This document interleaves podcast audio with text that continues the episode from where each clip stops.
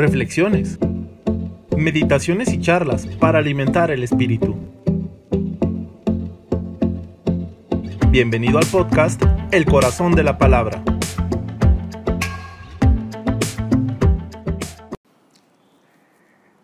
El texto de este segundo domingo de Pascua, llamado y proclamado por Juan Pablo II como el Domingo de la Divina Misericordia, está tomado del Evangelio de San Juan.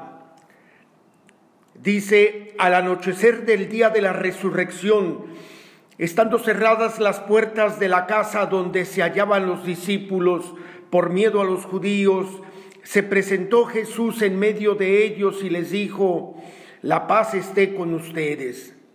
Dicho esto, les mostró las manos y el costado. Como los discípulos vieron al Señor, se llenaron de alegría. De nuevo les dijo Jesús, la paz esté con ustedes. Como el Padre me ha enviado, así también los envío yo. Y después de decir esto, sopló sobre ellos y les dijo, reciban el Espíritu Santo. A los que les perdonen los pecados, les quedarán perdonados y a los que no se los perdonen les quedarán sin perdonar. Tomás, uno de los doce a quien llamaban el gemelo, no estaba con ellos cuando vino Jesús y los otros discípulos le decían, hemos visto al Señor. Pero él les contestó, si no veo en sus manos la señal de los clavos, y si no meto mi dedo en los agujeros de los clavos, y no meto mi mano en su costado, no creeré. Ocho días después estaban reunidos los discípulos a puerta cerrada y Tomás estaba con ellos.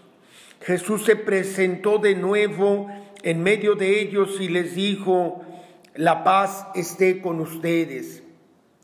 Luego le dijo a Tomás, aquí están mis manos, acerca tu dedo Trae acá tu mano, métela en mi costado y no sigas dudando, sino cree. Tomás le respondió, Señor mío y Dios mío.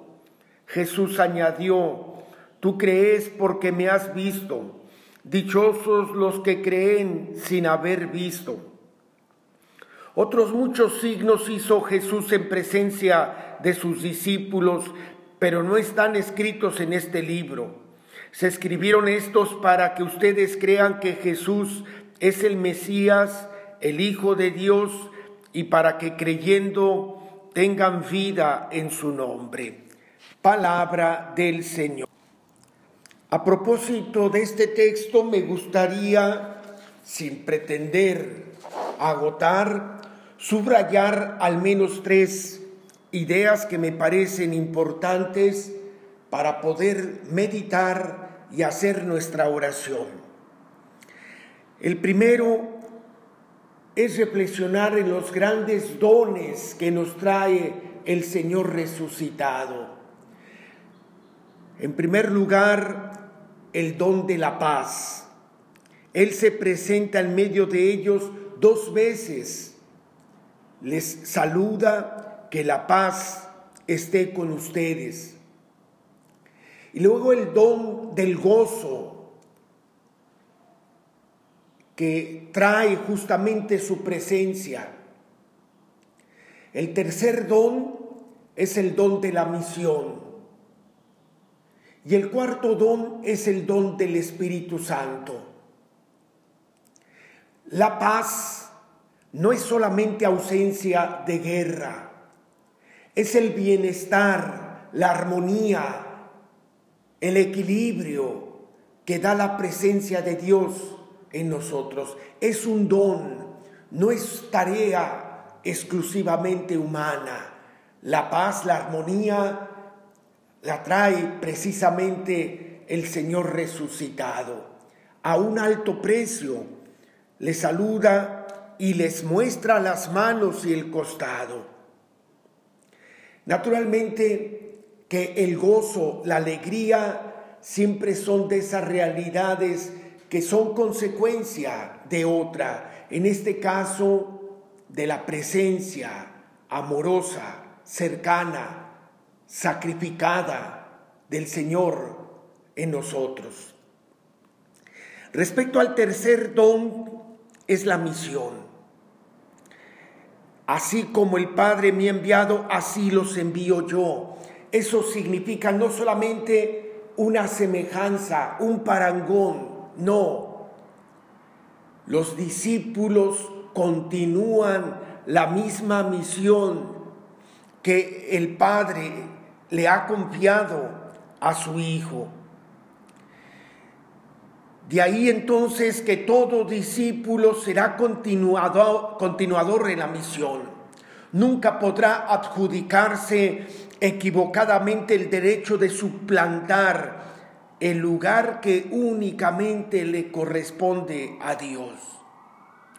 Y es que cuando alguien, lejos de considerarse enviado para la paz, cae en la falacia de pretender ocupar el lugar que solo le corresponde a Dios, se incapacita automáticamente para colaborar de manera significativa en su construcción.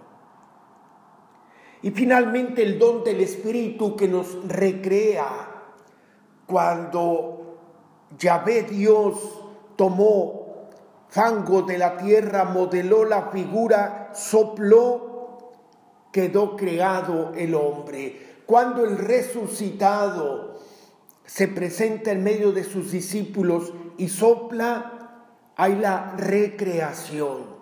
Surgimos como nuevas criaturas en Cristo Jesús, con la misión de construir esa paz y de llevarlo a cabo con la certeza de su presencia, lo que produce el gozo.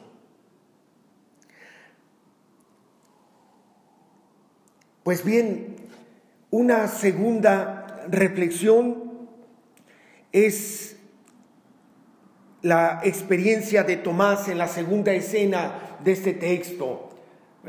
Duda, el Señor se vuelve a hacer presente ocho días después para dialogar con Tomás y convencerlo. Eh, aquí están mis manos, acerca tu dedo, trae acá tu mano, métela en mi costado, no sigas dudando sino cree. El Señor nos invita a vivir justamente eh, confiados.